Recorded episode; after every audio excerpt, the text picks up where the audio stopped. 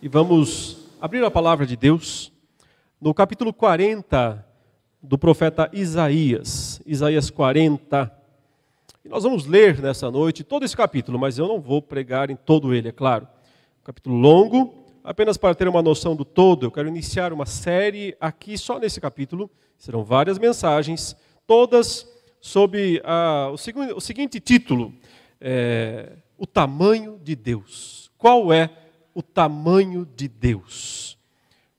Pode parecer um pouco estranho, né? Essa, estranha essa frase, essa, essa pergunta, mas nós vamos ver o que isso significa nessa passagem. Nessa noite, só os versículos 1 e 2 nós vamos meditar, mas vamos ler o capítulo todo. Então, acompanhe comigo aí a leitura deste grandioso capítulo da palavra de Deus, que começa assim: Consolem, consolem o meu povo diz o Deus de vocês: falem ao coração de Jerusalém e anunciem que o tempo da sua escravidão já acabou, que a sua iniquidade está perdoada e que ela já recebeu em dobro das mãos do Senhor por todos os seus pecados. Uma voz clama: no deserto preparem o caminho do Senhor.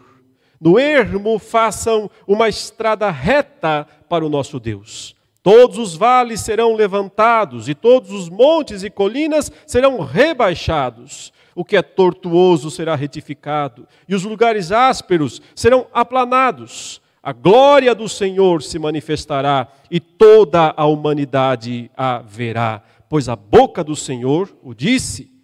Uma voz diz: proclame. E alguém pergunta: que hei de proclamar? Toda a humanidade é erva, e toda a sua glória é como a flor do campo. A erva seca e as flores caem, soprando nelas o hálito do Senhor.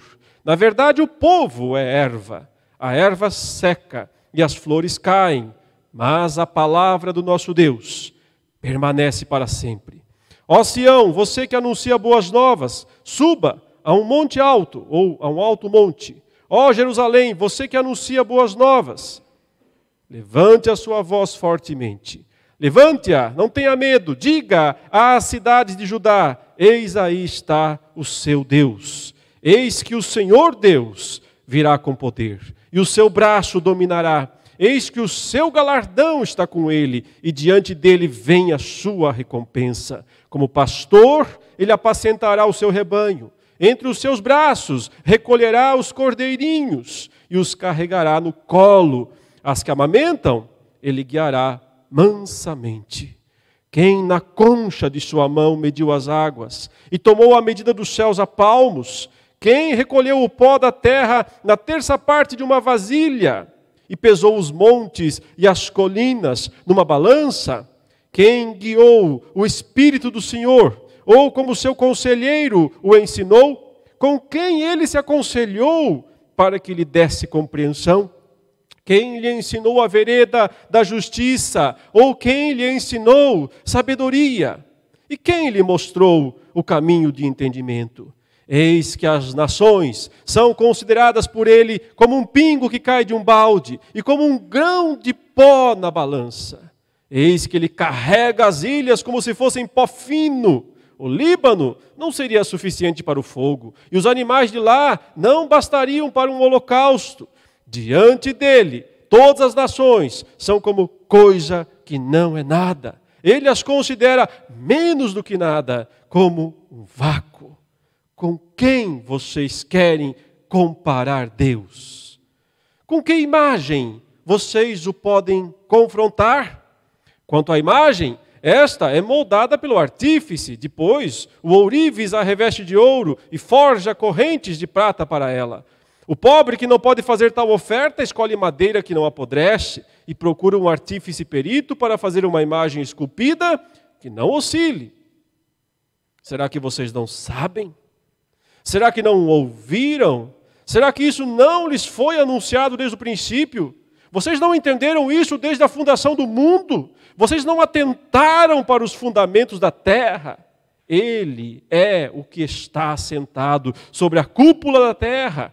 cujos moradores são como gafanhotos. É Ele quem estende os céus como cortina e os desenrola como tenda para neles habitar. É Ele quem reduz a nada os príncipes e torna em nulidade os juízes da terra. Mal foram plantados e semeados, mal se arraigou na terra o seu tronco, já secam, quando um sopro passa por eles e uma tempestade os leva como palha. Com quem vocês vão me comparar? A quem eu seria igual? Diz o santo. Levantem os olhos para o alto e vejam. Quem criou estas coisas? Aquele que faz sair o seu exército de estrelas, todas bem contadas, as quais ele chama pelo nome.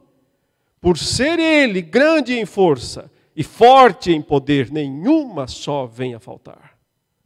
Por quê? então você diz, ó Jacó, e você fala, ó Israel, o meu caminho está encoberto ao Senhor e o meu direito passa despercebido ao meu Deus? Será que você não sabe? Nem ouviu que o eterno Deus, o Senhor, o Criador dos confins da terra, nem se cansa, nem se fatiga? A sabedoria dele é insondável ele fortalece o cansado e multiplica as forças ao que não tem nenhum vigor. Os jovens se cansam e se fatigam, e os moços, de exaustos, caem. Mas os que esperam no Senhor renovam as suas forças, sobem com asas como águias, correm e não se cansam, caminham e não se fatigam. Até aí, meus irmãos e irmãs, a leitura da palavra de Deus, desse longo capítulo, desse grandioso capítulo da palavra de Deus. E o tema que eu quero trabalhar nessas próximas pregações, nesse capítulo, é: qual é o tamanho de Deus? Quão grande é o Senhor? Irmãos, em tempos de lutas, em tempos de sofrimento, em tempos de confusões, o povo de Deus é chamado pela própria palavra, pela própria Escritura, a parar e meditar no tamanho de Deus, sim, o tamanho dele mesmo na grandeza dele. E isso é necessário para que a nossa compreensão a respeito de quem é de fato Deus não seja falsa, não seja diminuída diante dos grandes desafios, diante dos sofrimentos, diante das lutas a que nós somos sempre expostos neste mundo. Porque quando nós nos deparamos com situações que parecem insolúveis, muitas vezes a tendência é nós diminuirmos um pouco o tamanho de Deus na nossa mente, na nossa concepção. E é por isso que Deus chama o seu povo para meditar nisso. Ou seja, Ele tem interesse que nós pensemos na grandeza dele. E esse é o capítulo em que algumas afirmações muito interessantes são feitas é, sobre Deus, comparativas até. Por exemplo, veja aí: quem na concha da sua mão mediu as águas? Ou seja, a ideia, a figura, a metáfora criada por essa imagem é que você teria que pegar toda a água do planeta, né, do mundo, todos os oceanos, todos os rios, e colocar numa conchinha da mão. Que ser seria tão grande para conseguir colocar toda a água da terra aqui, numa mão só, nem são as duas juntas, é numa única mão. Quando você junta a sua mão assim, ela forma aqui um pequeno depósito. Quanto de água cabe aí no depósito da sua mão? Algumas gotas, alguns ml. Alguém conseguiria colocar toda a água do mundo na conchinha da sua mão? Essa é uma comparação que o texto faz aqui. Uma pergunta: quem? É claro que ninguém, nenhum ser humano, nenhum ser angelical, nenhum ser criado poderia fazer isso. Não existe um ser tão grande assim. Mas para fins de comparação, se existisse alguém grande o bastante para colocar toda a água da terra na concha da sua mão, ainda assim ele não seria comparável a Deus. Ainda não estaria altura para comparar a Deus. E todas as demais coisas, todas as demais comparações desse texto, que são todas imensas, né? até absurdas, de tão grandes, ainda assim, elas são insignificantes. Por isso Deus é incomparável. A grandeza de Deus, o tamanho de Deus, se destaca a partir desse capítulo grandioso. Ele foi escrito, esse capítulo, numa situação bem particular do povo de Deus lá no Antigo Testamento. E relembrar um pouquinho isso é importante, porque senão a gente não tem uma noção clara do que o texto está falando. Por que é que o texto está destacando a grandeza de Deus? Irmãos, os capítulos 40 a 66 de Isaías formam aquilo que os estudiosos chamam de a segunda metade do livro. Nós cremos que é um único livro, existem teorias dividindo em dois, três livros, dois, três autores. Nós não vamos entrar nessas discussões, até porque em boa parte já são ultrapassadas. Há razões suficientes para crer que esse livro tem uma unidade temática, uma unidade autoral, e é sobre esse fundamento que eu vou me deter aqui. É o profeta Isaías. E ele profetizou por um longo período, passou por vários reis. Lembre-se do início do capítulo 1, né? livro do profeta Isaías, que ele profetizou nos dias de, de, de Uzias, Jotão, Acás, Ezequias, reis de Judá. Vários reis.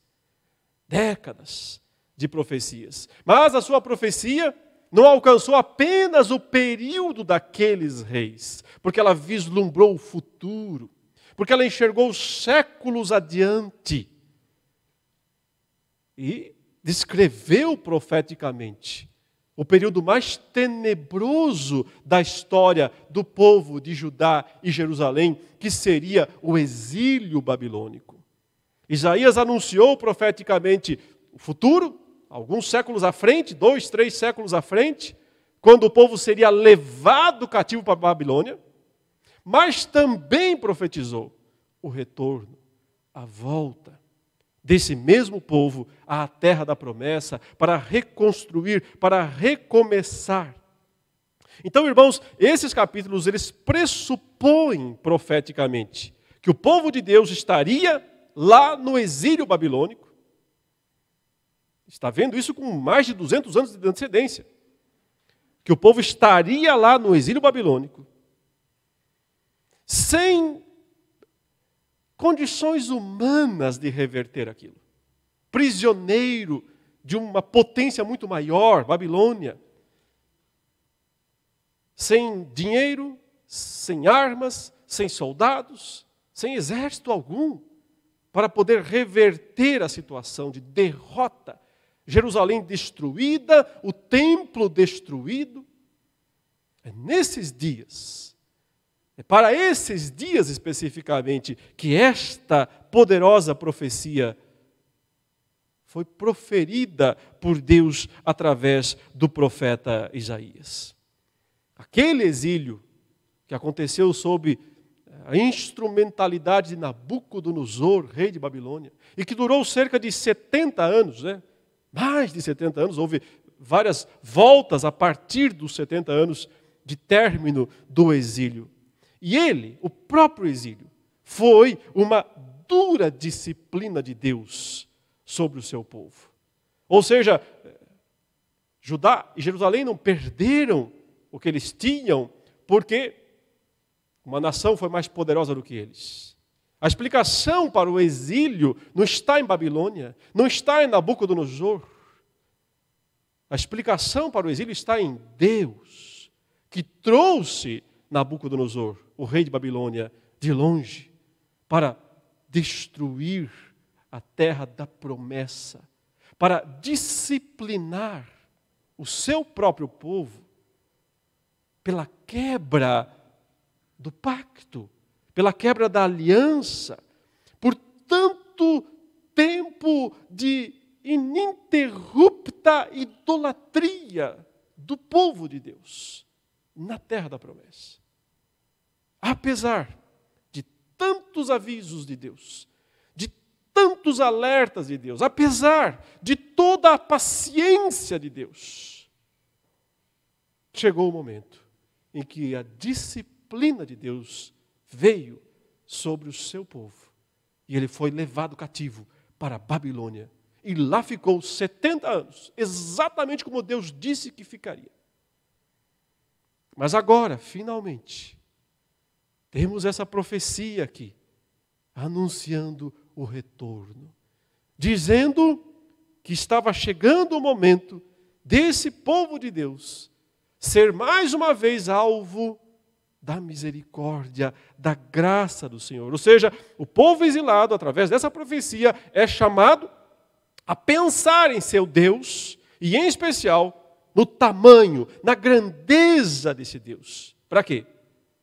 Para que ele creia, para que esse povo confie em Deus, que o tempo do livramento estava chegando, que o exílio ia acabar, por mais que ele parecesse impossível. Não havia forças humanas para poder reverter o exílio. Por isso, muitos judeus já achavam que eles nunca mais iriam retornar de Babilônia. E muitos deles já tinham se estabelecido na terra e pensado, é aqui mesmo, não tem mais nada lá em Jerusalém. Aquilo lá virou um, um monturo de pedras, aquilo lá virou habitação de chacais. Não tem por que voltarmos para aquele lugar desolado. E muitos deles pensaram em construir a vida, e construíram a vida. Lá em Babilônia, longe da terra de Deus, longe do local onde Deus havia designado que eles vivessem. E é por isso que muitos não acreditavam no retorno. E então a profecia vem justamente para que o povo pense no tamanho de Deus. Porque este Deus grandioso pode sim fazê-los retornar. Mas vejam como é que esse texto começa. E observem o que de maior em Deus se destaca em primeiríssimo lugar. É muito interessante isso, porque o, o, texto poderia começar já falando do tamanho de Deus em termos de poder, o tamanho do seu braço, o tamanho do seu pé, a grandeza da sua força. Mas ele começa falando da grandeza da sua misericórdia. Começa falando da grandeza da sua compaixão. Deus quer consolar o seu povo. E por isso, a segunda metade desse livro começa com essas palavras: consolem. Consolem, veja duas vezes, repetidamente: consolem, consolem o meu povo. Diz o Deus de vocês falem ao coração de Jerusalém. Deus quer falar ao coração do seu povo. Deus quer alcançar ali realmente né, o centro da existência de cada pessoa, o íntimo, o coração. Deus quer falar com o seu povo, porque Deus quer consolar o seu povo. Como eu disse, Deus poderia falar inicialmente dos seus atributos de soberania, da sua eternidade, do fato de que Ele é o Todo-Poderoso, mas ele começa com a grandeza da sua graça, com a grandeza da sua misericórdia. E, de certo modo, ela é maior do que todos esses outros atributos de Deus. Porque o Deus Todo-Poderoso e Todo Justo, que poderia instantaneamente nos extinguir por causa das nossas iniquidades, sobrepôs a sua justiça, refreou o poder do seu braço por causa da sua misericórdia. Atributo poderoso de Deus atributo grandioso de Deus é a sua misericórdia, é a sua graça. E nós só começamos, de fato, a entender o tamanho de Deus se nós começarmos pela sua graça, pelo tamanho da sua graça, pelo tamanho da sua misericórdia, que, como diz, né, Lamentações, elas não têm fim. Só isso, simplesmente isso, não tem fim. Renovam-se a cada manhã. Grande é a tua fidelidade. Uma fidelidade para com a misericórdia dele, para com a graça dele. E é por isso que esse é o grande primeiro atributo de Deus a ser considerado neste texto, onde somos chamados, onde somos convocados a pensar na grandeza de Deus, no tamanho de Deus. Comecemos, portanto, com esse atributo, ou da misericórdia ou graça. São dois lados da mesma moeda, você sabe. Teologicamente, a gente distingue um pouco misericórdia e graça gente costuma dizer que graça é quando Deus nos dá o que nós não merecemos. Isso aí então é um favor imerecido. Deus nos dando dádivas, é, bênçãos, as quais nós não merecemos. Todas as bênçãos de Deus que nós possamos receber são fruto da sua graça, porque nós nada merecemos. Mas a misericórdia, ela é o outro lado dessa moeda, porque tem coisas que nós merecemos. E essas Ele não nos dá. Nós merecemos a sua ira. Nós merecemos o seu juízo. Mas Ele decide não derramar sobre nós a sua ira ou os seus juízos. Portanto, quando nós dizemos que Ele é misericordioso conosco, significa que Ele não está nos dando o que nós devíamos receber. E aqui está Deus, falando exatamente isso para o seu povo, dizendo: é tempo de consolo, é tempo de conforto. Veja essas palavras, né? Consolar, confortar, elas são sinônimas, obviamente. E é, o Espírito Santo é chamado no Novo Testamento de o grande consolador. Contudo, quando a gente usa esse termo consolar, confortar, não é simplesmente chegar a dar um tapinha nas costas de alguém e dizer, é, fique firme, tá? Esse, às vezes isso é o máximo que nós podemos fazer. Mas não é o máximo que Deus pode fazer. A palavra confortar, pense na, no significado do próprio termo né, a gente chama a etimologia do termo, o que quer dizer confortar. É dar forças junto com. É dar força, é dar poder.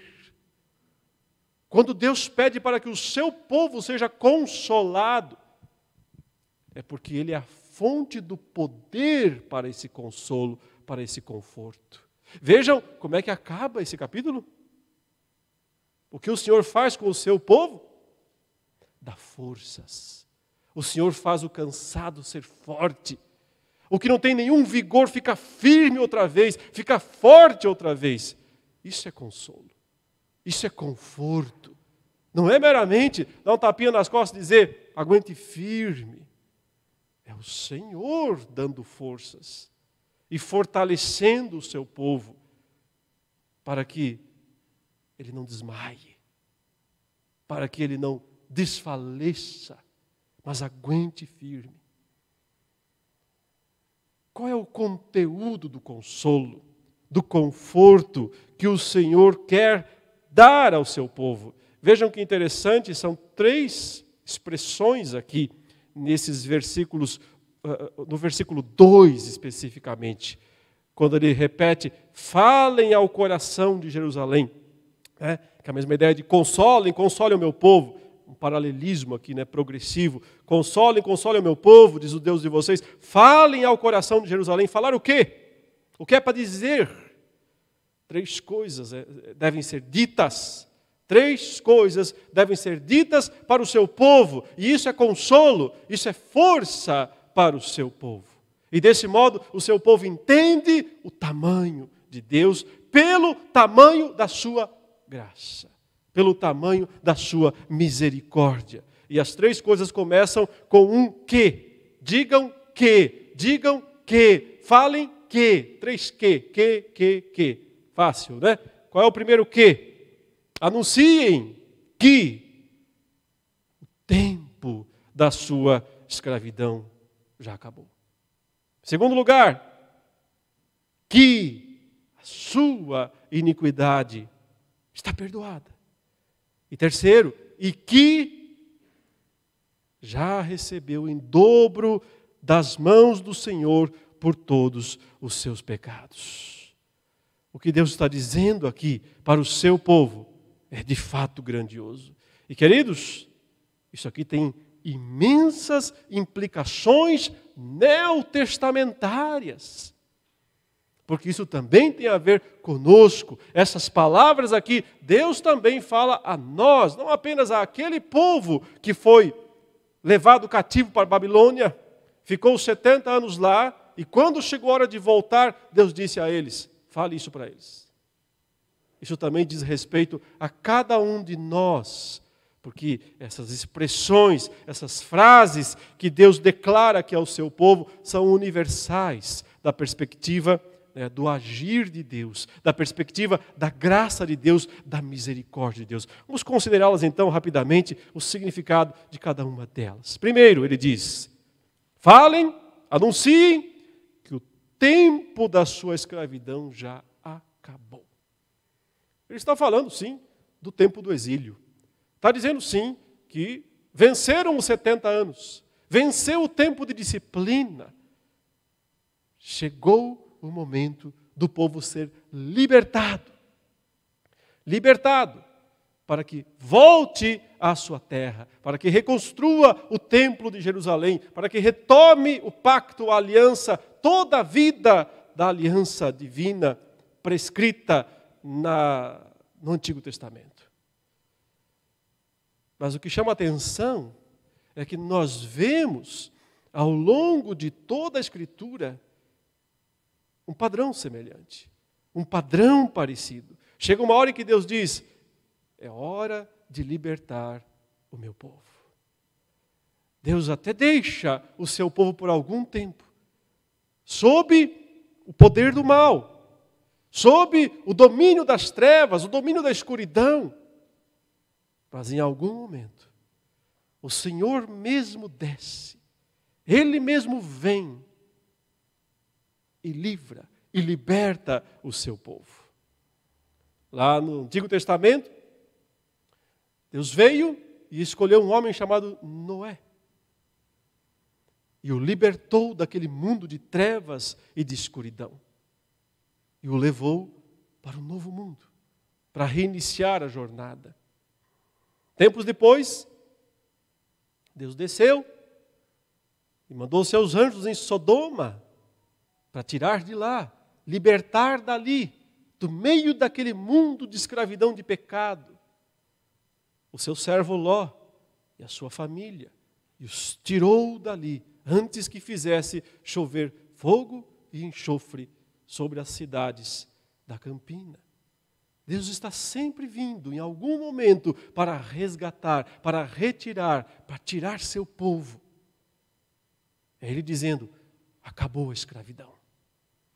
O próprio Deus anunciou a Abraão tempos depois e disse: Meu povo será cativo, será escravo lá no Egito por 400 anos. Mas quando venceram os 400 anos, o Senhor chamou Moisés até a sarça e disse: Hora de cumprir promessas, hora de cumprir palavra, como eu prometi a teu pai, aos teus pais, Abraão, Isaque e Jacó. Vai lá tirar o meu povo. Eu vim, eu vi a aflição do meu povo lá no Egito. Por isso desci a fim de livrá-lo. Chega, acabou o tempo da escravidão, acabou o tempo do domínio do mal. E aqui nós estamos num desses momentos em que Deus disse: chega, acabou o tempo da escravidão, hora do meu povo retornar, sair desse mundo de trevas.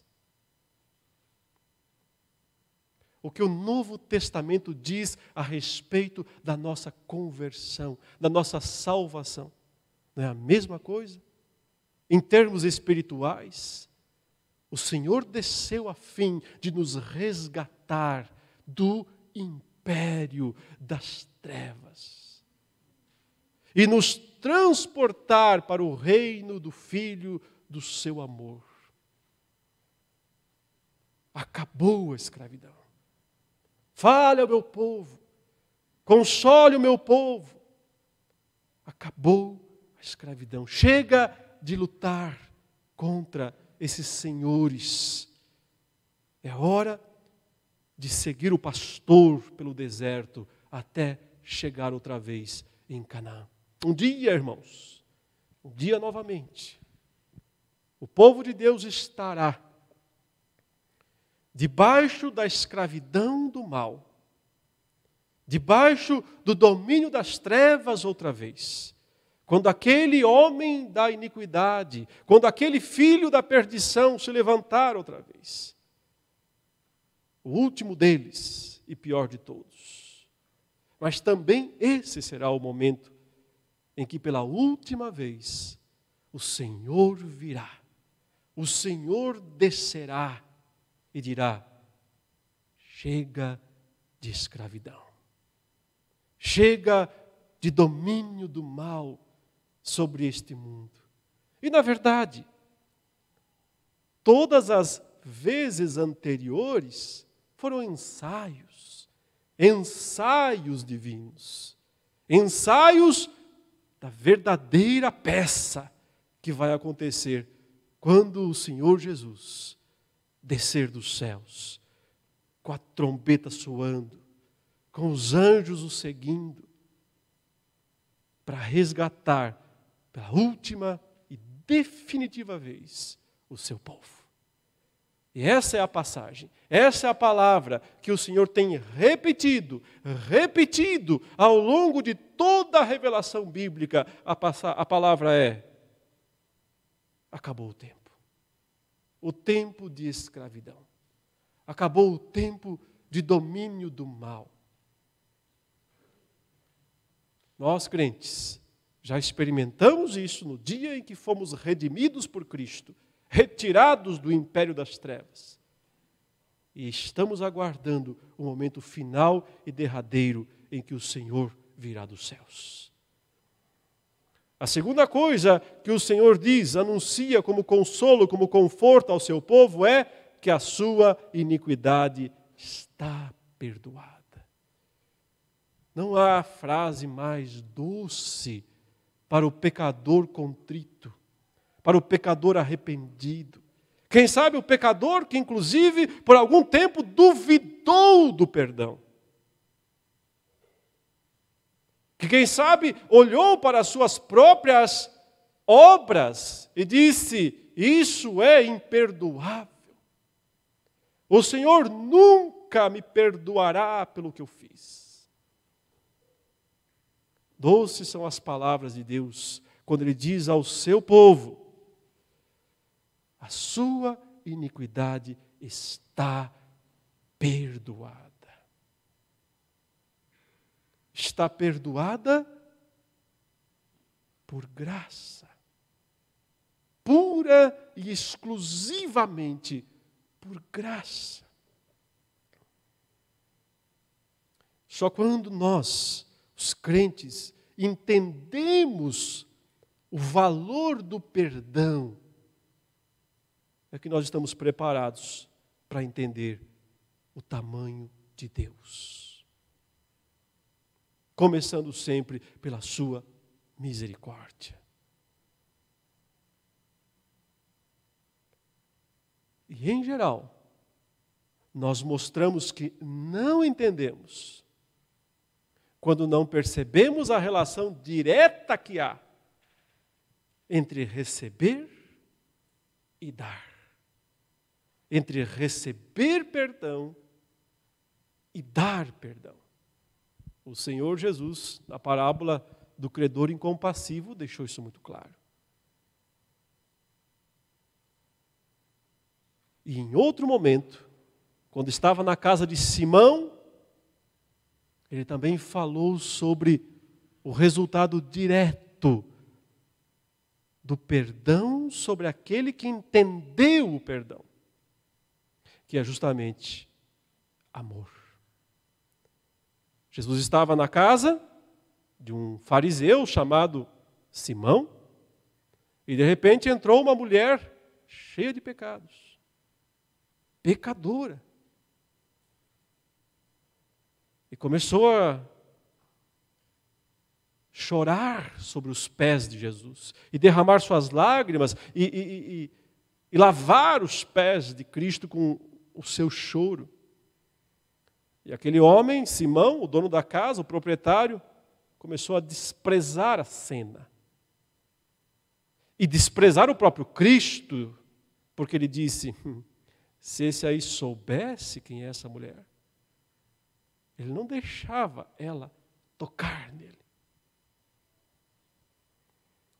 E o Senhor que conhece as mentes e os corações não precisou de uma palavra para entender o que estava acontecendo. Ele, de forma imediata, fez uma pergunta para o homem: Simão, me responda algo. Quem ama mais? Quem foi e se sente muito perdoado? Ou quem foi e se sente pouco? Porque se sente, na verdade, pouco perdoado. E aquele homem teve a resposta correta. Ele disse: suponho que seja, óbvio, né, quem se sente que foi mais perdoado. Jesus disse: inteligente você é. Entrei na sua casa, você não me saudou com o ósculo santo. Você não me deu água para eu lavar os pés. Ou seja, ele não cumpriu nenhum dos rituais básicos de receber um hóspede na sua casa. E com isso já mostrava justamente a falta de amor dele por Jesus. Mas essa mulher entrou aqui e fez tudo o que você não fez. Desse modo que você despreza. É porque ela foi muito perdoada. A força, a consolo verdadeiro para o povo de Deus, quando ele entende o tamanho dos seus pecados. Porque quando você entende o tamanho dos seus pecados, você entende o tamanho da graça, o tamanho do perdão, o tamanho da misericórdia, e aí você pode entender um pouquinho o tamanho de Deus. Senão, você não entende. Nós, irmãos, temos recebido essa mesma declaração que Deus fez ao povo de Israel naqueles dias. Fale para eles: eu já os perdoei. Eu já os perdoei de toda aquela idolatria que eles cometeram no passado. Eu já os perdoei de terem realizado sacrifícios aos deuses, de terem sacrificado seus filhos aos deuses, aos demônios. Fale para eles: eu já os perdoei. Vejam os pecados do povo de Israel no velho pacto, na velha aliança. Então você pode entender o tamanho do perdão de Deus, a grandeza do seu perdão. Fale ao meu povo, fale que os seus pecados estão perdoados, que toda a sua iniquidade está perdoada. Nós, crentes, por quem Cristo morreu na cruz do Calvário, tivemos todos os nossos pecados do passado, do presente e até os que ainda nós nem cometemos, já pagos, quitados pelo sangue de Jesus Cristo. É grande o perdão de Deus. É grande a misericórdia do Senhor. Isso me leva ao último ponto aqui, onde nós veremos uma pequena diferença. Ou talvez ela seja gigante. O texto diz: e fale para ela também, que ela já recebeu em dobro das mãos do Senhor por todos os seus pecados. O que Deus está querendo dizer é que para Deus já era suficiente. Irmãos, se fôssemos colocar na ponta do lápis, essa conta provavelmente não fecharia. Assim, se fôssemos fazer uma, uma, uma soma, né? usar a matemática, e colocássemos na tabela A todos os pecados que o povo de Deus cometeu e que eh, acabaram então né, conduzindo-o ao exílio, nós teríamos uma lista considerável. Agora, coloque na outra tabela tudo que esse povo sofreu em 70 anos, que foi o tempo que durou o exílio. E nós diríamos: não bate. Essa conta não está fechando, Deus. Como é que o Senhor pode dizer que ela já recebeu em dobro, em dobro, das mãos do Senhor por todos os seus pecados. E, e veja essa expressão, das mãos do Senhor, não foi das mãos de Nabucodonosor. Não foi das mãos de Babilônia, foi das mãos do Senhor. E só tem uma explicação, meus irmãos é que mesmo a disciplina de Deus é totalmente encharcada em graça. Que mesmo quando o Senhor está disciplinando o seu povo, Ele mesmo se apressa em dizer: já foi demais, já chega, já foi demais, é mais do que o dobro do que eu gostaria de fazer. É mais ou menos como quando um, um, um pai tem um filho e ele precisa discipliná-lo. Mas ele nunca consegue disciplinar na medida exata do pecado. Ele sempre para um pouco antes. Ele sempre usa um pouco menos a vara do que deveria. Ele sempre segura o seu ímpeto. Porque um pai, um pai ama o filho. Estou falando de pais de verdade, existem monstros. Você sabe. Existem monstros por aí. Estou falando de um pai verdadeiro, que pode, assim, palidamente, ser comparado a Deus. Mas isso me faz pensar em algo ainda maior. Porque o nosso Pai precisou entregar o verdadeiro filho dele pelos nossos pecados. E aí, aí a conta fecha. É só então que essa conta fecha mesmo. Quando nós percebemos tudo que Jesus sofreu por nós na cruz do Calvário, e não só na cruz.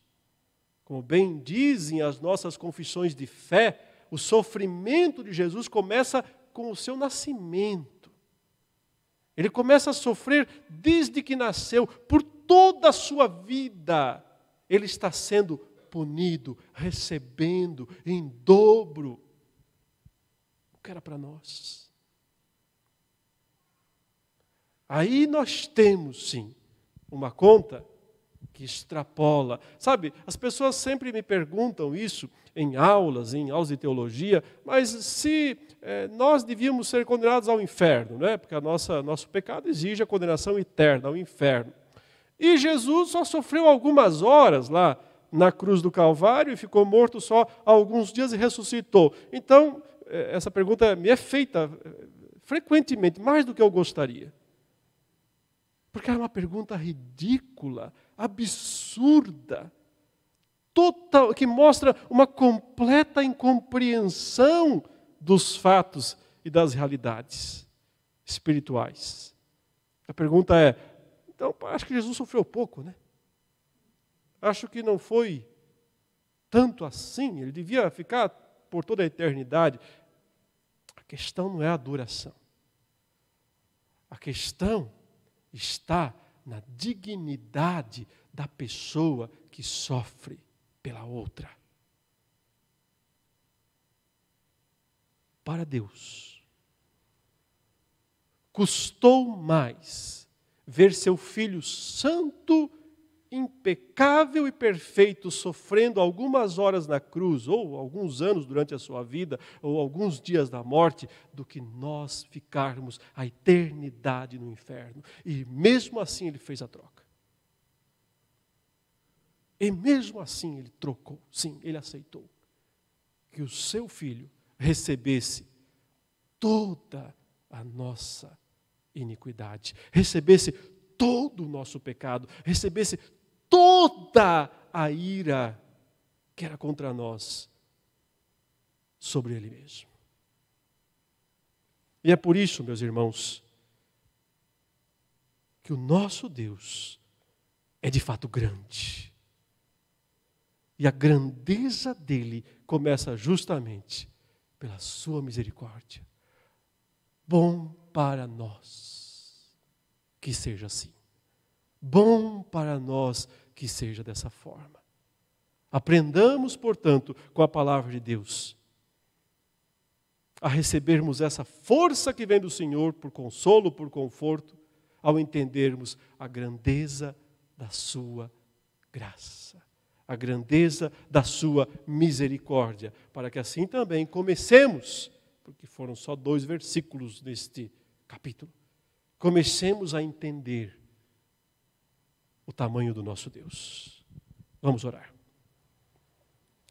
Nessa hora, Senhor, nós queremos te exaltar e suplicar a tua misericórdia ainda mais sobre as nossas vidas, através de uma compreensão maior do significado dela para nós, do perdão, de tudo que Cristo Jesus realizou por nós e de tudo que o Senhor continua fazendo por cada um de nós fortalece o teu povo e console os nossos corações.